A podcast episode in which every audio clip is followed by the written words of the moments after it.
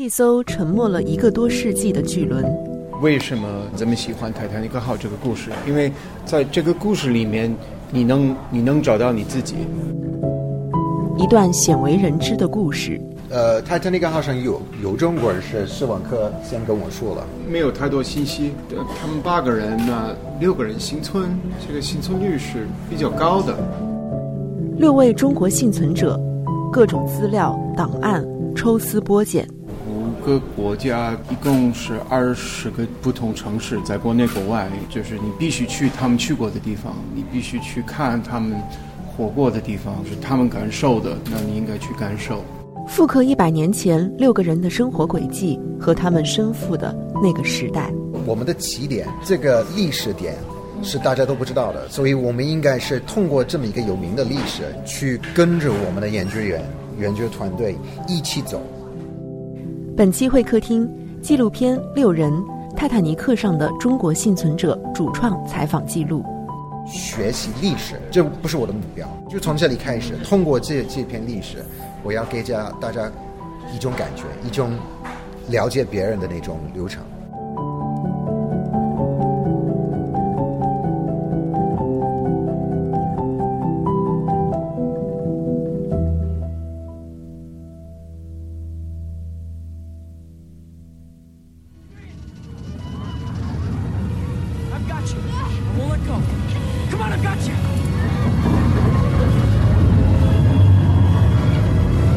二十多年前，卡梅隆执导的电影《泰坦尼克》堪称为影史经典，影响了一代又一代影迷。当我们为 Jack 和 Rose 的爱情感到唏嘘，为人性在大船沉没那一刻动容的时候，很少有人知道，这次人类史上最大的海难中，还有六位中国的幸存者。一个多世纪后，一段鲜为人知的故事，才真正浮出水面。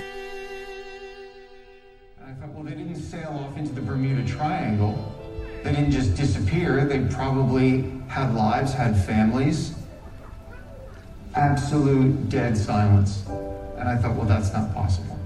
They're out there. We've got to go find them. 近日，由英国籍导演罗非执导，海事学家美国人施万克讲述的纪录片《六人：泰坦尼克上的中国幸存者》在中国大陆上映。该片的监制是好莱坞的殿堂级导演。曾经指导了《泰坦尼克》的詹姆斯·卡梅隆以及 BBC 著名制片人尼克·威尔。Titanic is the alpha and the omega of shipwrecks. It is the shipwreck that everyone thinks of, whether we like it or not.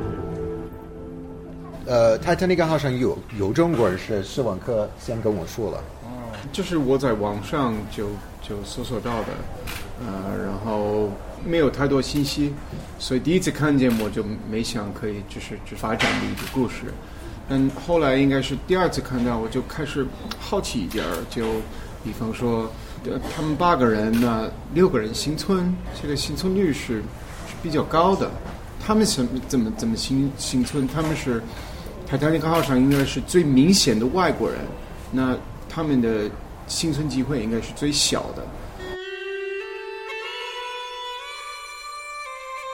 一九一二年四月十四日，泰坦尼克号沉没，七百多位幸存者被送至纽约港口。唯独这六位中国人，他们像风一样消失了。导演罗非说：“关于他们的名字、年龄、家乡，无人提及。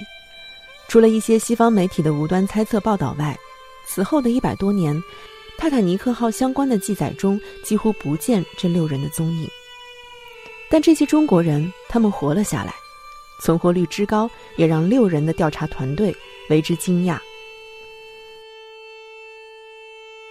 他们在船上嘛，就怎么青春是有各个元素、各个不同的原因，有各方面的。然后他们到了纽约嘛，我们就以就刚刚开始研究，我们就发现，就是他们的经验跟其他的幸存者是完全不一样的。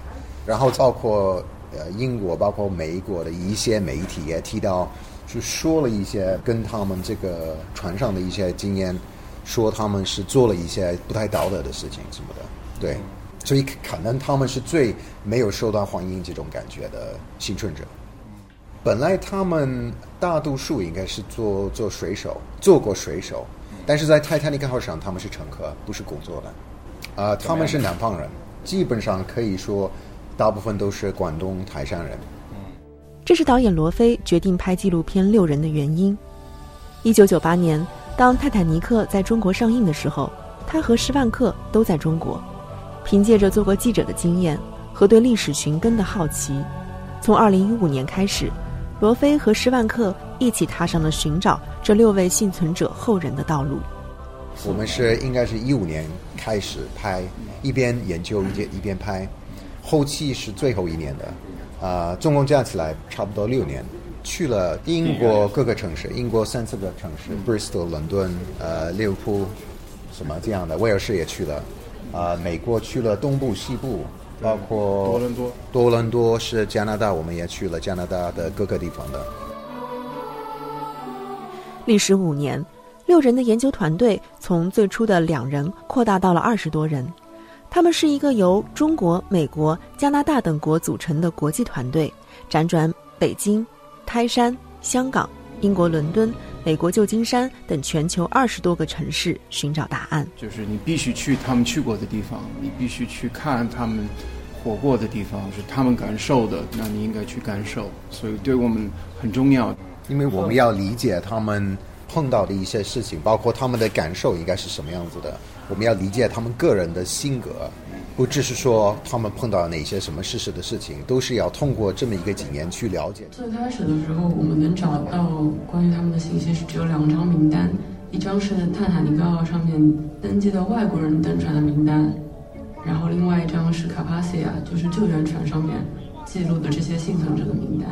这个项目是更适合我觉得一个国际团队一起合作的，包括我觉得外国人纯纯粹外国人也不能做，是做不了的事情；纯粹中国人也做不了的事情。你各种不同的证据都要看懂，各种研究方式都要理解怎么做。因为我跟施文克都做过记者，所以我们是会用一些新闻媒体的一些方式去挖，把他们的故事挖出来，包括一些历史寻根的方式都用了。然后我们这个团队。中国人也挺多的，一些美国人、英国人、加拿大人都有。也是在研究和调查的过程中，施万克发现，当泰坦尼克在沉向大西洋的时候，有一位叫房朗的中国乘客急中生智，把自己绑在了一块门板上，在冰冷的海水中一直等到最后一艘折返的救生艇把他救下。这似乎和电影中 Rose 最终被救下的电影镜头特别像。他们觉得这应该不是简单的巧合。我们就感觉到，哎，这个是有特别像那个《Jack Rose》的结尾场景。嗯，那应该是说这两个场景有关系，不可能是巧合的。所以我们一直想问他，《Jack Jack Rose》的这结尾的这个这些画面嘛，是不是被影响了？就灵感从那个放浪的这个故事来的。后来他确认了，就是因为这个。所以如果从一个角导演的角度来讲的话。可能有点冲突。如果两个场景都放了，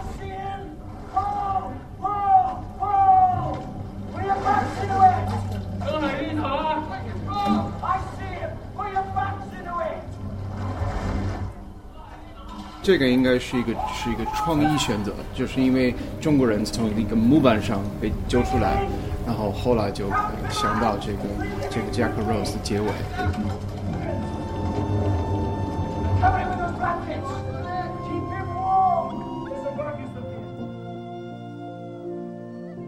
导演罗非当时给卡梅隆写过一封很动情的邮件，作为同样对这段历史研究和感兴趣的人，他们希望能够得到卡梅隆的支持。在邮件发出了十几封之后，特别幸运的是，其中有一封经由卡梅隆的律师转到了他的手中。第二天，他们就收到了卡梅隆亲自回复的邮件。他一直对泰坦尼克历史感兴趣，他也是泰坦尼克号的历史的一个专家，嗯、所以他发现有有有人就认真的呃学习泰坦尼克号历史，如果他能帮助的话，嗯、他肯定会帮助。所以就是我们嗯也需要他的他的一些帮忙，嗯、他他很愿意跟我们合作。他问了，他就是说我能支持你们吗？还要呢？因为一开始我们就是想采访他，嗯、看看他当时就九几年嘛，就是写剧本和拍片子，他是了解多少关于这些中国人？因为我们觉得很好很好奇，因为当时嘛，我们我们也在中国，呃九七九八年的时候，我觉得当时你如果问一万多个人的，当中可能有一两个才知道那个泰坦尼克号是有有中国人，但是他也他知道的，他知道这一件事情，所以我们要问他，你怎么会那么好奇？学的那么多事情，那个内容才知道里面有中国人，然后他又又去拍了嘛，他拍了很多很多，就几个关于这个人的故事的镜头。四月十六日，纪录片《六人》上映，我们看到作为监制的卡梅隆首次通过镜头透露，电影里 Rose 逃生的灵感的确来自于一位中国人。卡梅隆还帮《六人》剧组联系了福克斯公司的电影版权，因此我们可以在纪录片里看到泰坦尼克两分多的电影场景，以及公映版中未放映的那位中国人被救的镜头。那个时候，当时的中国人出国嘛，去各个国家，特别我们是提到的英国、美国、加拿大什么欧洲不同国家，呃，当时是一个应该说是最有偏见的一个时代，包括法律上，包括一些社会上的一些态度，呃，是是最夸张的一一个时代，包括他们找工作、有机会结婚、有孩子，呃，都是被控制的，在一个小范围里面的是不让他们有。平时普通的人会得到的一些经验吗？所以，当你们去寻访这些幸存者的后人的时候，他们是什么样的一个态度？就是在回忆到他们的祖辈的。嗯，他他们对自己家庭的历史特别感兴趣，他们觉得有很多他没有告诉他们的事情。因为我觉得从纪录片里能看出来，就是方国民他有时候说他爸。你能看出来，他有点伤心。他他爸没有告诉他，为什么没有告诉他？不相信我？他觉得我会告诉别人吗？虽然对我们来说，泰坦尼克号就是一个全世界都知道知道的一件历史上的事情，但对他来说是一个非常私人的事情。对，就是就是代表他和他爸爸的关系。当这些中国人逃到甲板上的时候，在这个时间点。正好泰坦尼克号的船员要放下位于右舷的救生艇，然后当时就有船员问说：“这些救生艇上还有一些空位，然后有没有人要上的？”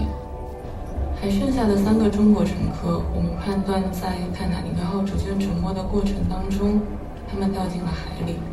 从幸存者名单上，我们得知三个人中，兰兰和李令没能活下来，还有一个人被后来折返的十三号救生艇救了上来。他就是我们的幸存者方浪。Then we discovered that there were these guys that were developing a game called Titanic Honor and Glory, which is a real-time sinking of Titanic. 纪录片中，施万克和他的研究团队通过大数据、三维电脑模拟以及各种科研方法，去尽可能还原历史的真实。令罗非印象深刻的是，当时他们在英国普兹茅斯大学做的一个冷水休克实验。在一个模拟沉船现场水温的透明水缸里，施万克亲身感受了人体在海水中体温的快速变化。他们还一比一建造了一艘泰坦尼克救生舱的模型。通过模拟实验，这些数据和证据都证明了历史向我们袒露的真实。我的理解是这样的，就是说，你时间过得越久，你能。直接的去看的东西越少，但是就是说我们现在是可以用现在的历史学家的方式去呃研究那个时候的事情。比如说现在嘛，现在我们可以用一些大数据的一些概念、一些电脑物理学的一些方式去学习那个泰坦尼克号。如果我们是二十年去做的话，是做不了的事情。就像我们片片子里面的是有一小段一段片是关于一些纽约里面的一些。小伙子嘛，他们是重新做一个完整的一个三维的一个呃电脑做的一个游戏，就是说你在泰坦尼克号随便的走来走去的都看得很很仔细，细节的东西都在，木板都是是是就是就应该就是用这种木头，它的质感是这样的，它会影响你走路的速度什么的都都在，那这个是二十多年前就是没有了，那你二十多年前的是你可以去通过书书。去去学习的，但是你没有那种现场感，完全没有的，所以这这这样的挺好。对，这是我的我的理解。嗯，我觉得我们喜欢用科学解决历史问题，因为因为科学是很难否认的。就是如果如果是我们看一些报道，一些当时报道就说哦，呃，中国人藏在什么什么，或者如果他他们穿女装或者什么，这个那那你得看，那我们相信还是不相信？但是如果有建一个一比一的旧船，然后把真人坐进去，那你真的能看见谁能看谁，还有谁能。做谁能炖，谁能藏，这是我我们觉得这是唯一真的能客观的来看的方法。I can't see. anybody that's crouching. I can barely see the people in the back. 因为我们觉得没必要，这是施万科一直说的，我觉得挺是他说的完全对了，就是说没必要用一九一二年的一些时那个时代的一些想法和道德。社会上的那个时候的一些概念去判断那些人的，这是一个矛盾吧？我觉得是你如果是用当时的一些一些概念去判断那些人是非常不公平的，因为当时的人是不够客观的，他们也不知道人家大家呃乘客的什么背景啊。包括他们什么穿穿过什么女性衣服，为了为了那个透进去嘛，就在船里面的，或者藏起来什么别人没看到这些东西。但是有一一点是很多人没有，就是不知道的，就是基本上都是有空的伪证。呃，那你如果说这个的话，那很明显这些人不管做了一些什么呢，他还是没有偷别人的位置。这里如果去谈论其他的谣言的事情什么的，你一定要先说这一点的。但是我觉得，就是很多人这一百多年当中呢，说到泰坦尼克号，就一说到就会说到那个时候的一些道德，不是我们现在对自己判断自己的一些概念，我觉得特别不公平。嗯，所以这种视角不是你的历史观，你想用现在一种客观、更科学的方式去看待那一段尘封的历史。对，嗯。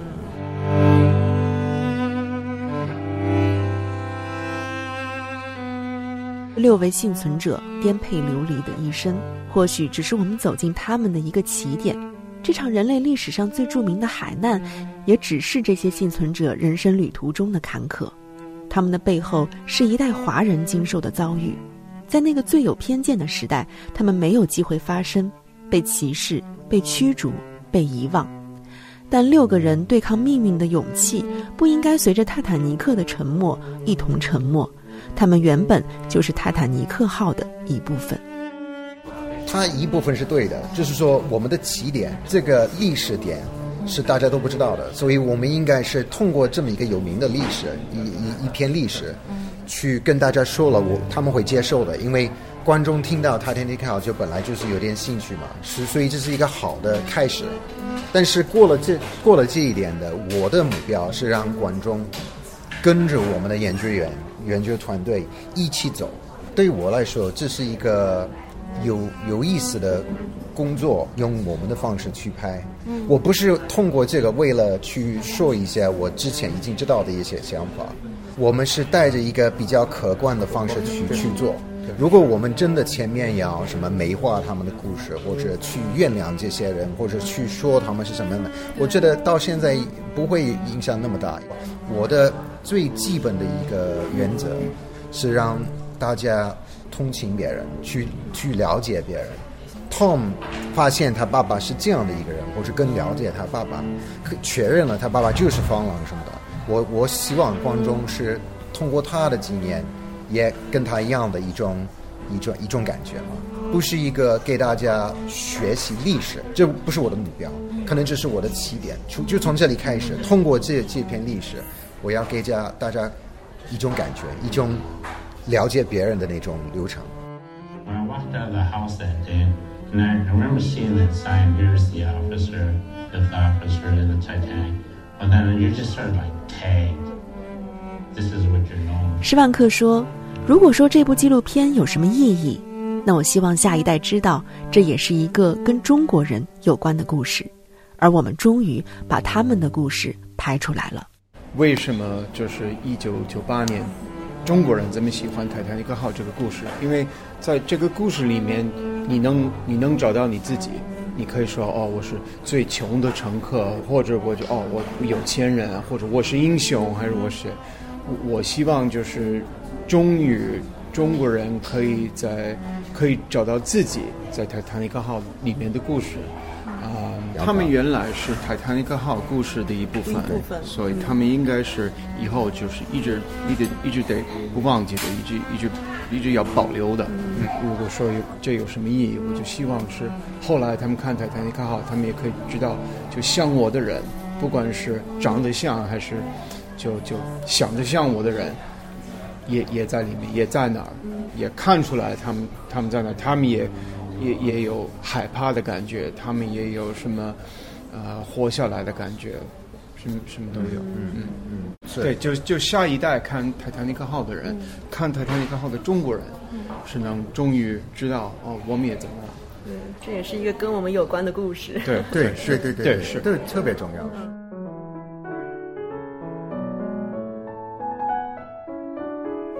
纪录片上映后，六人团队还去了几位幸存者的家乡，家乡人都很欣慰，他们家族的历史可以被拍出来，告诉他们那些祖辈也不曾提起的家族命运。泰山那儿也这个故事的一部分，他们特别热情，特别高兴，我们终于把他们的可以说邻居和邻居的祖祖先，呃的故事就就就拍出来讲出来。我们那个借位场景，那罗威跟 Tom 方的接触的地方嘛，他们有机会碰头。我们当时现场都很感动，拍的时候很感动的。纪录片自拍摄至今，也引起了海内外各大媒体的关注，引发了观众对这段历史的探究。导演罗非的父母还为电影创作了片尾曲，歌词似乎呼应了这六位中国幸存者跌宕的命运，以及他们在逆境中的勇气和坚持。因为我觉得纪录片是一一种，不管你是哪里人呢，什么样的，我们都是人类嘛，你可以可以通过我们的画面、我们的音乐、我们的声音采访什么的，都都可以就是进入另外一个人的经验，另外一个人的脑子里的想法。我我就发现到现在就是一个最直接的方式，把人带到另外一个人的。足迹里面是怎么讲呢？中文怎么讲呢？从英文翻翻成中文就这样，你明白我的意思吗？经历他所他的人经历生是是是是是是这个意思，一定要有了，没有这事实的，那你很难讲了，也也很难相信这是真的。The dark brought the terror,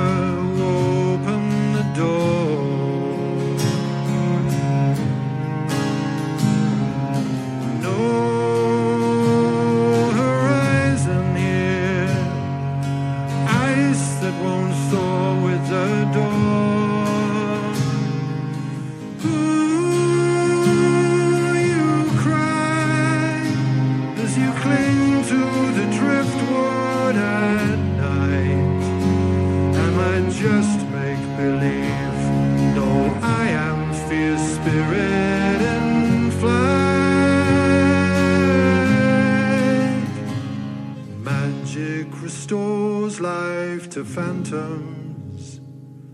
The past lies as cold as a stone. But you were released to walk softly and silent alone.